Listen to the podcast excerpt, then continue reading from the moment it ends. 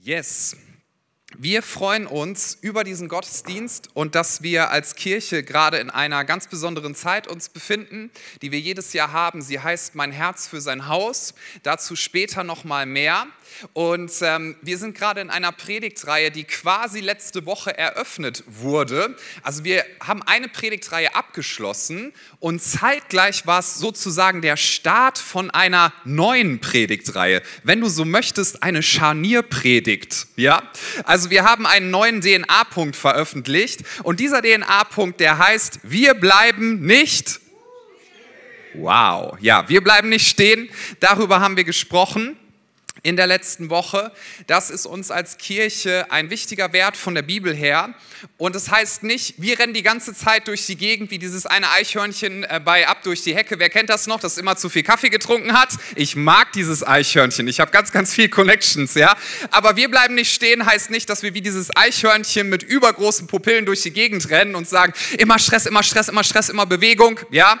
Mancher denkt ja, dass Christsein genau das bedeutet, so nach dem Motto, was, was, was sollst du tun? Egal, Hauptsache viel, egal, Hauptsache irgendwas. Das ist das, was Jesus von dir möchte. Und wenn ein Christ ins Taxi steigt irgendwo und der Taxifahrer fragt, wo soll es hingehen, dann darfst du als Christ antworten, egal wohin, ich werde überall gebraucht, ja?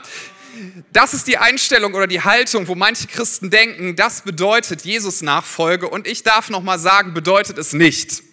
Jesus hat gesagt, dass wir unsere Lasten, unsere Sorgen zu ihm bringen sollen und dass er uns dann auch eine, eine neue Belastung gibt, aber ein Joch, so wird es ausgedrückt, was sanft ist und was uns nicht kaputt machen wird. Das ist die Zusage von Jesus. Es ist also gut, weil wir uns immer irgendjemanden oder irgendetwas unterordnen, wenn wir auf Jesus schauen und ihm vertrauen. Und wir bleiben nicht stehen. Ganz kurzer Reminder von der letzten Woche, einfach zur Auffrischung, heißt für uns, wir glauben als Christen, sind wir zwar in dieser Welt, aber wir gehören zu einer total neuen Nation. Wir sind Teil des Königreiches Gottes und wir sind Repräsentanten dieser Botschaft von Hoffnung, Gnade, Liebe, Annahme und dass wir an jemanden glauben, der stärker ist als der Tod. Und das repräsentieren wir. Wir sind also wie Fremde, die gleichzeitig etwas repräsentieren. Das ist der Grund, warum wir noch hier sind. Wir sitzen nicht auf gepackten Koffern an der Bushaltestelle, spielen schon mal Selbstentrückung, ja, und halten uns möglichst raus,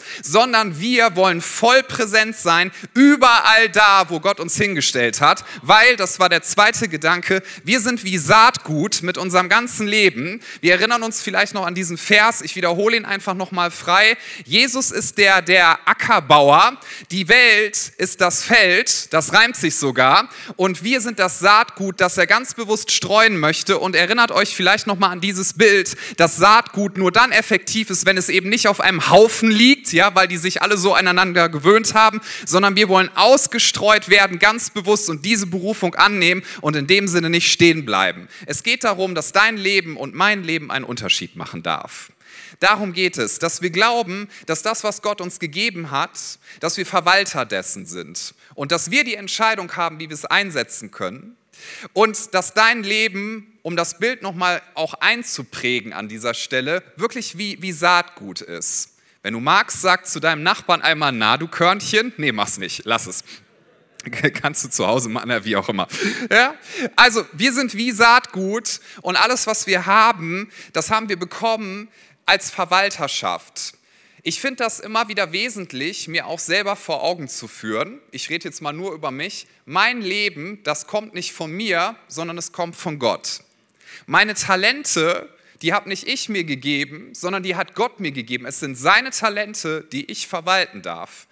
Meine Energie, die Ressourcen, die ich habe, ist nicht meins, sondern es kommt von Gott, es gehört ihm und es sind seine Ressourcen, die ich verwalten darf. Was für eine Ehre. Und wenn wir später mal in der Ewigkeit sind, dann wird Gott nicht sagen, wow, ich bin so beeindruckt von deinen Talenten. Das wird nicht passieren. Warum? Weil er sie dir ja ursprünglich gegeben hat und mir. Es sind seine und wir dürfen sie verwalten und einsetzen. Was für ein Privileg. Und mit diesem Verständnis wollen wir auch gerne weitergehen in der Predigtreihe. Und wir, wir werden jetzt heute und nächsten Sonntag und auch den Sonntag darauf über diesen Gedanken sprechen. Wir wollen nicht stehen bleiben. Dabei geht es nicht um Stress, nicht um Druck. Es geht darum, dass wir auf Jesus schauen wollen, den Anfänger und Vollender unseres Glaubens, und dass wir ihn fragen wollen, Jesus, Was ist das, was du von mir möchtest und was möchtest du von uns als Kirche? Glaubt jemand, dass seine Pläne gut sind? Ja, das ist, das ist etwas, was ich mir immer wieder sage. Sein Plan ist gut, sein Plan ist perfekt, aber, und das ist der Gedanke der heutigen Predigt, sein Plan, der ist auch, wenn wir uns dem unterstellen und wenn wir uns damit eins machen, der ist auch oft herausgefordert und es wird auch öfters Rückschläge geben. Aber in all dem dürfen wir wissen, dass das etwas ist, was nicht am, am Thron Gottes vorbeigeht, dass das etwas ist, was Jesus immer sieht und wo er mit dir da durchgehen möchte. Ich beginne mit einem Vers aus dem Propheten Sahaja, Kapitel 4, Vers 10 ist ein relativ bekannter Vers, den ich auch sehr gerne zitiere. Hier steht, denn wer ist's, der den Tag geringer Anfänge verachtet? Könnte es anders ausdrücken, verachte nicht die kleinen Dinge. Und wenn wir uns mal wieder so ein Saatgut, so ein kleines Körnchen vorstellen, da könnte man ja auch schnell sagen, was ist das schon? Vielleicht hast du dich das auch schon mal gefragt, was ist das schon, was ich einbringen kann? Was ist das schon, was wir als Kirche einbringen können? Ist doch nur ein Tropfen auf dem heißen Stein. Oder? In einer Welt voll von Ungerechtigkeit, in einer Welt, wo es so viel Krisenherde gibt, in einer Welt, wo ständig neue Konflikte aufkommen, vielleicht ist der eine gerade mal so halb gelöst, dann kommt schon wieder eine andere heftige Katastrophe. In einer Welt, wo du nie wissen kannst, was als nächstes passiert, zu sagen, ja, aber wir verstehen uns als Saatgut und wir betrachten dann vielleicht diese kleinen Körnchen und denken, was kann ich schon für einen Unterschied machen? Und der Zuspruch aus dem Wort Gottes ist, betrachte das, was du dort siehst, nicht einfach nur als etwas Kleines, sondern sieh es als etwas, was mit Riesenpotenzial ausgestattet ist. Wer mich schon öfter hat predigen hören, kennt dieses Bild vielleicht, aber ich mag es gerne nochmal verwenden, weil es für mich eins der eindrücklichsten ist. Wenn Gott sagt, ich möchte, dass durch dein Leben und durch unser Leben ein Riesenbaum entsteht, ja, so eine richtig fette Eiche oder was auch immer, und er möchte, dass dieser Baum entsteht, mal im Bild gesprochen, dann fragt er dich, hey, darf das durch dein Leben geschehen? Und ich habe schon so oft zu Gott gesagt, ja, ich möchte gerne die Vision leben, die du mir gegeben hast, ich möchte gerne nach vorne gehen, lass das durch mich entstehen stehen, ich möchte gerne diesen großen Baum. Und Gott sagt, alles klar, dieser Baum, der soll in Zukunft da sein und ich gebe dir jetzt das, was dafür notwendig ist. Und über Gott wird ja gesagt, er ist zeitlos. Das heißt, er ist in der Vergangenheit, er ist in der Gegenwart und er ist in der Zukunft. Ja? Also Gott sieht diesen großen Baum und er spricht zu dir Stell dir vor, da steht jetzt jemand ne, im Hier und Heute und sagt, möchtest du Teil sein, dass dieser Baum entstehen kann? Ich möchte dich zum Partner machen von meinem Königreich. Und du sagst ja, dann ist es so, Gott nimmt diesen Baum sozusagen und er faltet ihn zusammen und quetscht ihn, bis es so ein kleines Körnchen ist und gibt dir dieses Körnchen in der Gegenwart. Und wir denken ganz oft, ich dachte, es gibt den Baum, was ist das denn? Möchtest du mich veralbern, Gott? Und Gott sagt, hey, ich möchte, dass du dieses Körnchen nimmst und dass du es im Glauben in die Erde tust, dass du darauf aufpasst, dass du es beschützt, denn ich werde es wachsen lassen und wenn ich zugesagt habe, dass ein Baum entsteht, dann wird es passieren, selbst wenn widrige Umstände kommen. Deswegen ist es so wichtig, dass wir immer wieder uns das zusprechen lassen, verachte nicht die kleinen Dinge. Kleine Dinge haben ein großes Potenzial. Es sind oft die kleinen Dinge, die einen riesen Unterschied machen. Ich habe noch nie einen Schlüssel gesehen, der so groß ist wie die Tür, ja, womit du den Schlüssel aufschließt. Das wäre auch, äh, womit, ja, womit du, womit du das aufschließt. Das wäre auch komisch, ne? So ein, so ein Schlüssel, da kriegst du ja halt einen Bandscheibenvorfall von, wenn er so groß wäre wie die Tür. Ein Schlüssel, der eine riesen Tür aufschließt, ist meistens ganz klein. Er ist sehr, sehr klein. Und diese kleinen Dinge, das ist das, wo Gott sagt, übersieh das nicht in deinem Leben und überseht das nicht als Kirche. Ihr seid stark, weil ich stark bin und weil ich etwas dadurch tun möchte. Die meisten Leute, wenn sie im Leben Rückschläge erleben und wenn sie sagen, hey, ich bleibe stehen oder ich habe keine Motivation mehr weiterzugehen oder ich kann nicht mehr glauben, dass Gott was mit meinem Leben machen möchte, das machen die allermeisten Leute, wahrscheinlich niemand am Anfang. Oder? Am Anfang beginnen die meisten Leute damit, dass sie sagen, wow, Gott, du bist so groß, du bist so herrlich, danke für das, was du getan hast, hier ist mein Leben, bitte gebrauche es. Und die meisten Leute starten sehr motiviert. Aber dann kommt diese Zeit zwischen dem Anfang und dem Ende und das ist die Zeit in der Mitte. Und diese Zeit, die ist nicht nur gekennzeichnet von Höhen, sondern auch von Tiefen. Und darüber redet das Wort Gottes sehr viel und sehr regelmäßig. Das ist eine Wahrheit, die wir immer wieder hören müssen. Die Bibel legt uns nahe, dass wir als Christen nicht unrealistisch sein sollen. Ich lese aus Hebräer 10 die Verse 35 bis 36. Hier wird an Christen geschrieben, das war der Anlass, dass der Hebräerbrief verfasst wurde, die unter enormen Druck standen. Enorm viel, viel krasserer Druck, als wir den jemals erleben könnten. Und sie waren kurz davor, ihren Glauben aufzugeben oder den Glaubensmut sinken zu lassen. Und der Hebräerbrief wurde geschrieben, um zu ermutigen, um zu sagen, bleib dran, wenn du so willst, in unserer DNA-Form ausgedrückt, bleib nicht stehen, steh wieder auf, geh im Glauben weiter, denn es wird sich sehr lohnen. Und diesen Zuspruch möchte ich dir und uns als Kirche heute nochmal vom Wort Gottes her zusprechen. Wenn es gerade hart ist, wenn du gerade nicht siehst, dass das passiert, was Gott zugesagt hat, wenn du denkst, ich investiere mich so viel und ich habe das Gefühl, es kommt ein Rückschlag nach dem anderen und ich kriege einen Faustschlag nach dem anderen im Gesicht, Gott spricht dir zu, gib nicht auf, ich bin bei dir, ich habe dich nicht verlassen, es wird sich sehr lohnen. Und am Ende wird alles gut. Am Ende wird alles gut. Und in Hebräer 10 steht ab Vers 35, gebt diesen Glaubensmut nicht auf, er wird einmal reich belohnt werden. Ja, was ihr nötig habt, ist Standhaftigkeit. Denn wenn ihr unbeirrt Gottes Willen tut, werdet ihr einmal erhalten, was er euch zugesagt hat. Dürfen wir uns das einmal auf der Zunge zergehen lassen? Hier wird Christen gesagt, die unter enormem Druck stehen, unter enormem Stress, unter enormer Anfeindung. Lasst euren Glaubensmut nicht sinken. Die Belohnung wird groß sein.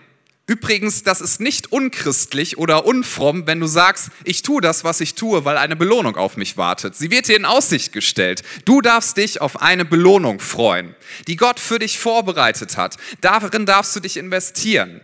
Und hier steht, was wir nötig haben, ist Standhaftigkeit. Das Neue Testament spricht sehr regelmäßig davon, so auch im ersten Petrusbrief, den werde ich heute nicht zitieren, nicht direkt, aber dort steht anders ausgedrückt, seid nüchtern und du könntest das frei übersetzen, seid nicht so wahnsinnig überrascht jedes Mal, wenn Stürme in euer Leben kommen.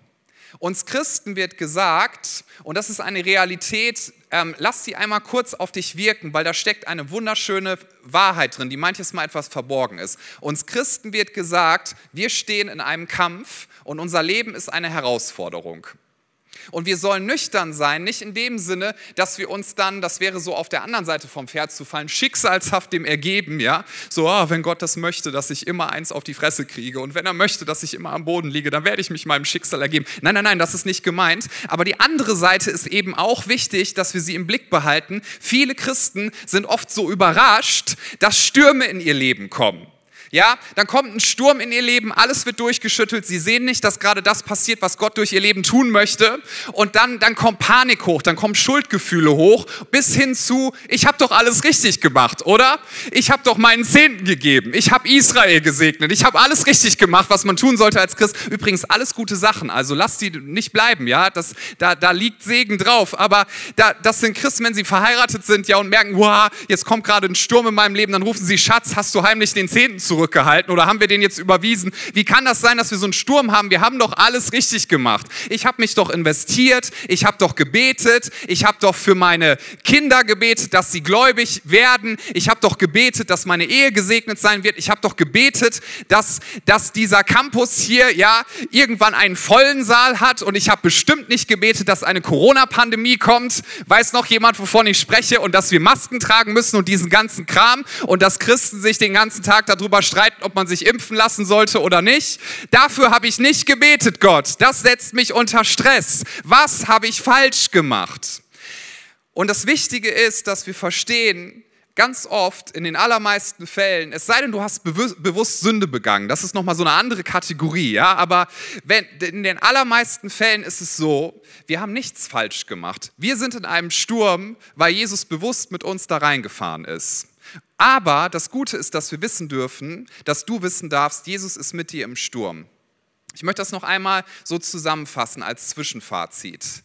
Stürme sind normal, Als Christen werden wir aufgefordert, dass wir einfach nüchtern sind. Rückschläge gehören dazu. Wir werden in diesem Leben öfters mal erfahren, dass es nicht einfach ist. Und zeitgleich geht es nicht darum, dass wir sagen, ach, ich ergebe mich meinem Schicksal, wenn der Herr das so möchte. Nein, nein, du sollst nüchtern sein und zeitgleich wachsam. Was bedeutet das? Es bedeutet, dass du wie jemand, der in einen Boxkampf hineingeht, wisst ihr, was Boxen ist? Ja, also das sind so zwei erwachsene Menschen, die sich mit Fäusten ins Gesicht schlagen, genau, mit dem Motiv, beim anderen eine Ohnmacht herbeizuführen. Also das ist Boxen.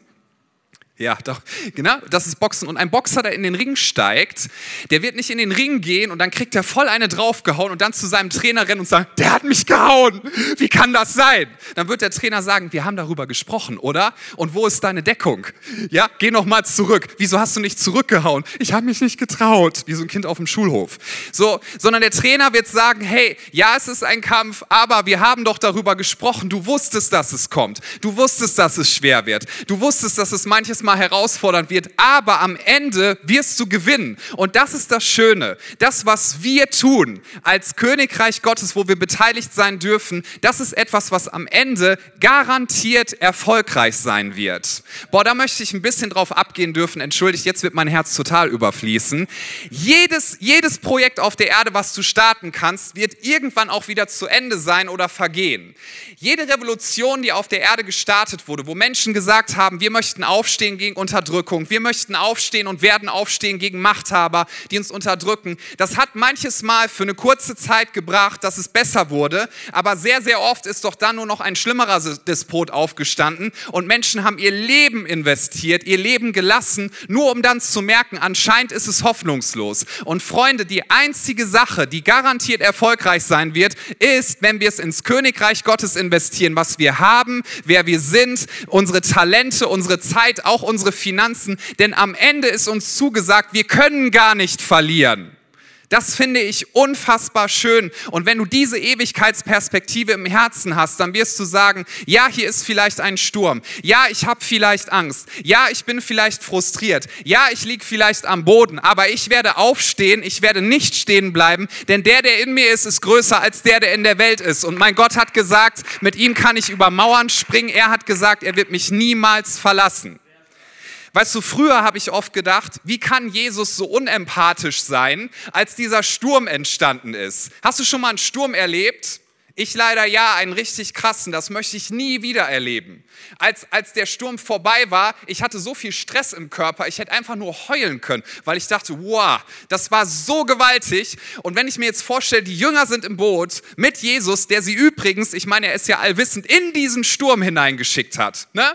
Wir fahren jetzt auf dem See, da hätte ich im Nachhinein nochmal mit ihm was zu besprechen gehabt, glaube ich.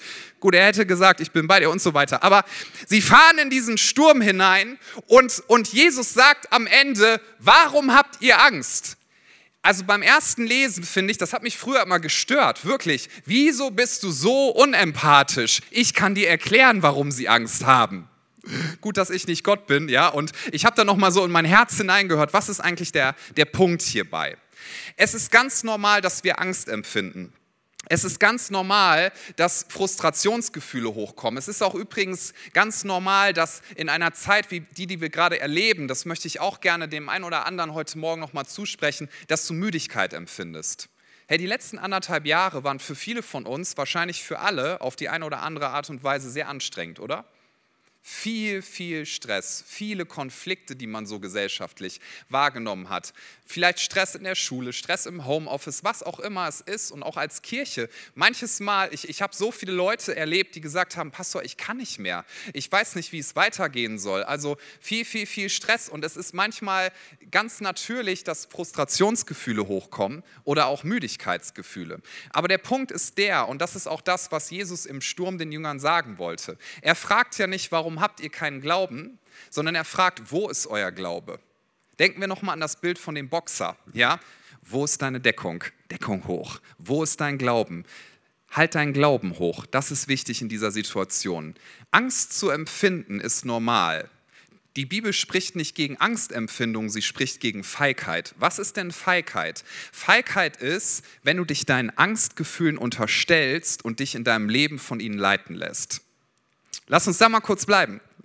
Angstgefühle sind ganz normal. Jeder von uns hat Angst. Feigheit ist dann, wenn du sagst, ich unterstelle mich meiner Angst und die Angst wird jetzt der Herrscher meines Lebens. Und als Christ darfst du sagen, ich empfinde Angst, ich brauche mich dafür auch nicht schämen, aber ich werde mich nicht meiner Angst unterstellen und ich werde mich in meiner Entscheidung nicht von meiner Angst leiten lassen, denn Jesus ist stärker als alle Angst und ich weiß, er ist bei mir. Ich weiß, er ist gut. Er hat es mir versprochen und er wird mich nicht verlassen. So wird diesen Christen hier gesagt im Hebräerbrief, lasst euren Glaubensmut nicht sinken. In anderer Übersetzung heißt es, werft eure Zuversicht nicht weg. Ich finde diesen Punkt so stark. Du kannst, du kannst in deinem Leben manches Mal so an dieser, an dieser Entscheidungsstelle stehen, dass, dass du herausgefordert bist, halte ich meine Zuversicht, meinen Glaubensmut fest oder werfe ich ihn weg? Und wenn du ihn weggeworfen hast, das Coole ist, du bist derjenige, der an die Stelle zurückgehen kann, wo du ihn runtergelegt hast und du kannst deinen Glaubensmut heute wieder aufheben.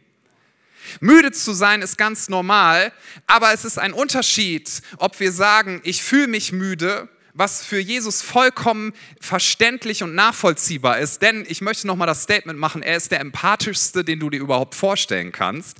Aber die Frage ist, ob du dich deiner Müdigkeit und Frustration unterstellst und sagst, das wird jetzt meine Identität. Meine Identität ist von heute an, ich bin müde und frustriert. Ich möchte dich ermutigen, vom Wort Gottes her, tu das nicht, sondern sag, ich fühle mich vielleicht müde, aber ich bin in Christus und wenn ich in Christus bin, bin ich ein neuer Mensch. Das Alte ist vergangen, etwas etwas Neues ist geworden, eine herrliche Zukunft liegt vor mir, es wird sich sehr gelohnt haben. Selbst wenn ich durch den krassesten Sturm gehe, ich darf Jesus mit einbeziehen, ich darf ihn aufwecken und selbst wenn ich Schläge ins Gesicht bekomme, geistlich gesprochen, ich werde meine Deckung wieder hochheben und ich werde weitergehen, ich bleibe nicht stehen, weil ich weiß, Jesus hat mir versprochen, dass er mich nicht verlassen wird. Aber es gibt so, so Prinzipien oder sagen wir mal scheinbare Freunde, die sich anschleichen, wenn wir in solchen Situationen sind. Den schlimmsten oder einen der schlimmsten möchte ich kurz benennen, das ist Selbstmitleid. Selbstmitleid tarnt sich immer als dein Freund, ist aber eigentlich einer deiner schlimmsten Feinde. Selbstmitleid sagt dir, du bist ganz besonders bedauernswert. Sowas wie du erlebt, das hat noch keiner, wirklich keiner. Gott kann dich auch nicht verstehen. Also ich will es jetzt nicht übertreiben, ne? ich rede ja hier auch von mir selber. Und Selbstmitleid musst du dir vorstellen, wie so einen ekligen Schleimklumpen mit Gesicht und Haaren dran, sagt, ich bin dein Freund, komm her. So, Selbstmitleid ist nicht dein Freund. Selbstmitleid versucht, dich zu berauben von dem, was Gott als Potenzial in dein Leben hineingelegt hat. Lass uns gemeinsam aufstehen und uns gegenseitig ermutigen und sagen, ich werde weitergehen, ich werde nicht stehen bleiben. In Apostelgeschichte 14 lesen wir, dass Paulus, nachdem er für Gott ja aktiv war, nachdem er angefangen hat zu sagen, ich, ich möchte für Menschen da sein und nachdem er für jemanden gebetet hat und diese Person Heilung erfahren hat, also sagen wir mal, Paulus hat sich so richtig krass eingesetzt für Gott, so richtig intensiv. Und kurz darauf lesen wir folgendes in Apostelgeschichte 14, Vers 19. Aber dann kamen Juden aus Antiochia und Ikonien und redeten so lange auf die Bevölkerung von Lystra ein. Dort war Paulus, er hatte gerade einen Kranken geheilt, bis sie die Leute auf ihre Seite gezogen hatten. Daraufhin steinigten sie Paulus und als sie ihn für tot hielten, schleiften sie ihn zur Stadt hinaus. Doch als ihn dann die Jünger umringten, kam er wieder zu sich. Er stand auf und ging in die Stadt zurück. Am nächsten Tag machte er sich zusammen mit Barnabas auf den Weg nach Derbe. Auch in Derbe verkündeten Paulus und Barnabas das Evangelium und zahlreiche Einwohner wurden durch sie zu Jüngern des Herrn. Danach machten sie sich auf den Rückweg. Sie reisten wieder über Lystra, Ikonien und Antiochia. Und in allen drei Städten stärkten sie die Jünger in ihrem Vertrauen auf Jesus und ermutigten sie dazu, unbeirrt, hier haben wir es wieder, am Glauben festzuhalten. Nach Gottes Plan, so sagten sie zu ihnen, müssen wir viel Schweres durchmachen, ehe wir in sein Reich kommen. Paulus hat sich eingesetzt mit seinem ganzen Leben für die Sache von Jesus Christus. Er hat Heilung erlebt, dass das durch ihn geschehen ist, dass Gott durch ihn gewirkt hat. Und ich glaube, es ist doch verständlich, wenn du dann erlebst, dass auf einmal Leute anfangen, Tumult zu machen, dass du gesteinigt wirst ich glaube, gesteinigt zu werden ist keine schöne Sache. Das grenzt schon an Unhöflichkeit, ja? Also gesteinigt zu werden, das ist wirklich etwas, wo ich mir denken würde, Gott, Sag mal, ich habe mein ganzes Leben für dich eingesetzt. Ich, ich diene dir und jetzt werde ich hier von den Leuten verfolgt und gesteinigt. Was habe ich denn falsch gemacht? Und der Punkt ist der, er hat nichts falsch gemacht. Er war genau im Plan Gottes. Und als Zuspruch für dich heute Morgen, weil wir Pastoren, wir, wir haben über diesen Sonntag sehr intensiv gebetet und wir hatten einfach den Eindruck, das auch als ein Bild zu benutzen. Wenn du gerade das Gefühl hast, du liegst am Boden und du hast sehr viele Steine abbekommen, vielleicht in den letzten Monaten, übers letzte Jahr, vielleicht sagst du, ich wurde verletzt von anderen Christen, ich habe ganz viel Bitterkeit im Herzen. Vielleicht sagst du, ich bin richtig müde, ich habe gar keine Lust aufzustehen und weiterzumachen. Lass dich stärken. Hier steht, die Jünger umringten ihn, sie stärkten ihn, sie beteten für ihn und er stand auf und ging weiter und hat weiter den Plan Gottes verfolgt, hat weiter gepredigt, hat weiter sein Herz investiert, hat weiter seine Begabung investiert und hat gesagt, mein Leben werde ich nicht Frustration unterstellen, mein Leben werde ich nicht Hassgefühlen unterstellen. Mein Leben werde ich nicht meinen Umständen unterstellen, denn ich lasse mich nicht von Angst manipulieren. Ich lasse mich nicht von meinen Umständen manipulieren. Ich lasse mich noch nicht mal von meinen eigenen Gefühlen manipulieren, sondern ich lasse mich leiten von dem, der sein Leben für mich gegeben hat und der mich so sehr liebt und der gesagt hat, ich bin mit dir in jedem Sturm. Selbst wenn du für eine Zeit lang leiden musst. Und manchmal ist das so schlimm. Jesus schaut dir in die Augen und sagt, ich weiß, wie sich das anfühlt. Ich weiß, wie es sich anfühlt, wenn man verraten verraten und verkauft wird. Ich weiß, wie es sich anfühlt, wenn man einfach nur noch abbrechen möchte. Aber Jesus ist uns das leuchtendste Vorbild. Er hat gesagt, ich weiß, am Ende steht Herrlichkeit. Ich weiß, am Ende wird es sich sehr gelohnt haben. Und ich weiß, dass ich weiß, dass ich weiß. Gott ist bei mir und er ist gut. Selbst wenn ich für eine Weile durch schwere Zeiten gehen muss, ich werde dranbleiben, ich werde den Glaubensmut nicht sinken lassen, weil ich weiß, dass mein Glaube dadurch stärker wird. Einen Gedanken möchte ich uns noch mitgeben dürfen in solchen Krisenzeiten, wenn wir Entscheidungen zu treffen haben, werde ich jetzt sitzen bleiben oder werde ich aufstehen, das ist eine Chance, dass dein Glaube stärker wird, dass dein Glaube sozusagen reiner wird und dass er befreit wird von Fremdstoffen. Weißt du, wenn du Gold erhitzt, also wenn du Gold schmilzt, dann wirst du das reine Gold niemals zerstören können. Es wird nie weniger werden. Du kannst es so oft einschmelzen und wieder fest werden lassen, wie du willst. Gold wird nie weniger werden. Das Einzige, was verbrannt wird, das sind Fremdstoffe. Ist manchmal ganz interessant, wie viele Fremdstoffe in so einem Goldstück drin sein können. Ich habe mal ein Goldstück geschenkt bekommen und eine Goldmedaille. Hat mir jemand geschenkt und gemeint, ich möchte gerne dich und deine Frau segnen. Äh, du kannst das einlösen, dann habt ihr ein bisschen Urlaubsgeld und so. Dachte ich, cool, ich habe ein Goldstück, hatte ich noch nie. Hua, da kamen meine ganzen Piratenfilm-Fantasien äh, wieder hoch von früher. Und dann dachte ich, wow, jetzt suche ich mir einen Goldankäufer. Und dann bin ich, dann bin ich in Wuppertal irgendwo zu einem Goldankäufer gegangen und alleine darüber könnte ich jetzt eine halbe Stunde reden. Es ist genauso, wie du dir einen Goldankäufer vorstellst, ja? Dieser Laden und wie der aussah und das Hemd, das er anhatte und wie seine Haare gegeben gegeben. Es war einfach toll, ein richtiger Goldankäufer. Und ich bin da reingegangen und die haben immer so einen, so einen alten großen Taschenrechner, den heute keiner mehr benutzt, aber es gehört einfach ja zum Flair. Und dann tippen sie irgendwas in diesen Taschenrechner, obwohl sie schon genau wissen, welchen Preis sie dir sagen. Und ich dachte, okay, tipp ruhig in deinen Taschenrechner. Habe ihn dann auch gefragt, wieso tippen sie in diesen Taschenrechner? Und er hat mich angeguckt und gemeint, das muss so sein. Meine ich, okay, okay, das Berufsethos, keine Frage. Und ich hatte diese eine Goldmünze und da hatte ich vorher im Internet geguckt, was das gerade wert ist. Und genau den Preis habe ich auch bekommen bekommen. Richtig cool. Und dann hatte ich diese Goldmedaille und da hat er gemeint, ja, das ist so und so viel wert. Dann meine ich, vom Gewicht her müsste das aber mehr wert sein. Und dann meinte er, ja, das ist aber kein reines Gold. Da sind einige Fremdstoffe drin. Aber der reine Goldpreis ist so und so viel.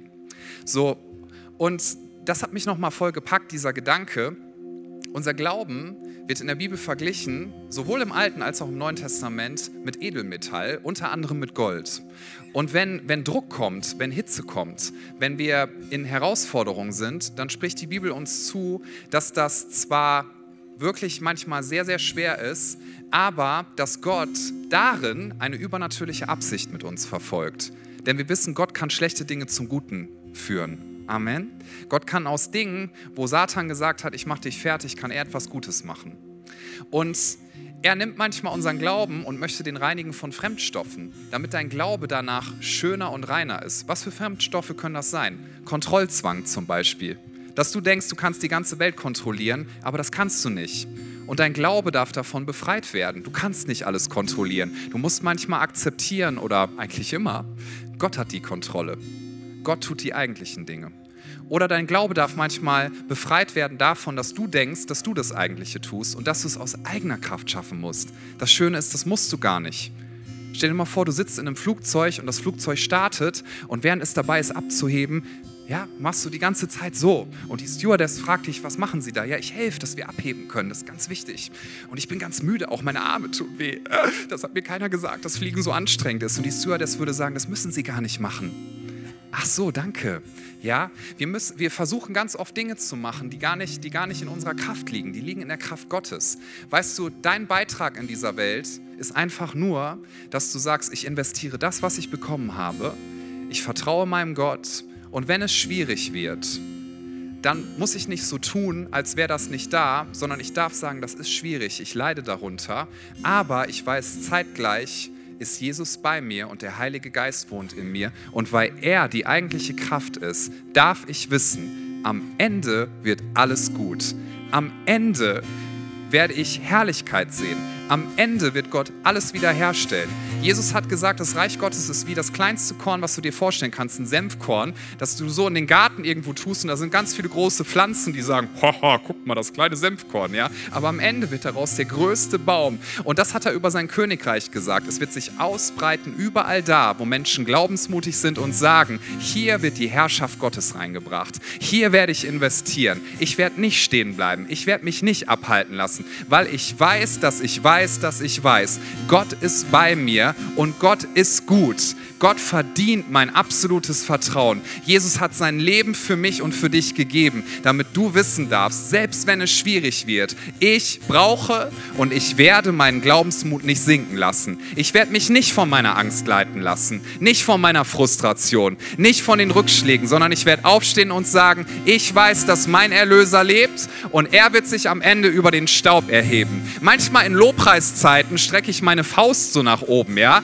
Und es fragen mich manchmal Leute, warum machst du das? Das mache ich, weil ich eins sage, im Angesicht von ganz, ganz vielen schlimmen Dingen in dieser Welt, sage ich eins, Satan, wer zuletzt lacht, lacht am besten. Jesus hat am Kreuz gewonnen und am Ende wird alles gut. Ich weiß, wir können nicht verlieren. Ich weiß, die Saat wird aufgehen. Ich weiß, dass alles, was Gott zugesagt hat, dass es in Erfüllung gehen wird. Ich weiß, es wird sich sehr lohnen, selbst wenn wir durch manche Schwierigkeiten gehen, selbst wenn du dich vielleicht gerade müde fühlst. Ich lade dich ein, dass du wieder aufstehst, dass du dich stärken lässt, dass du Christen um dich herum holst, die dich segnen und die für dich beten dürfen, dass du dich nicht schuldig fühlst, du brauchst dich nicht schämen, sondern dass du sagst, ich möchte weitergehen. Mein Leben, das gehört Jesus Christus und ich werde es leben zu seiner Ehre, weil ich möchte, wenn ich in die Ewigkeit komme, diesen genialen Satz hören, du guter und treuer Knecht, du gute und treue Dienerin, das hast du gut gemacht,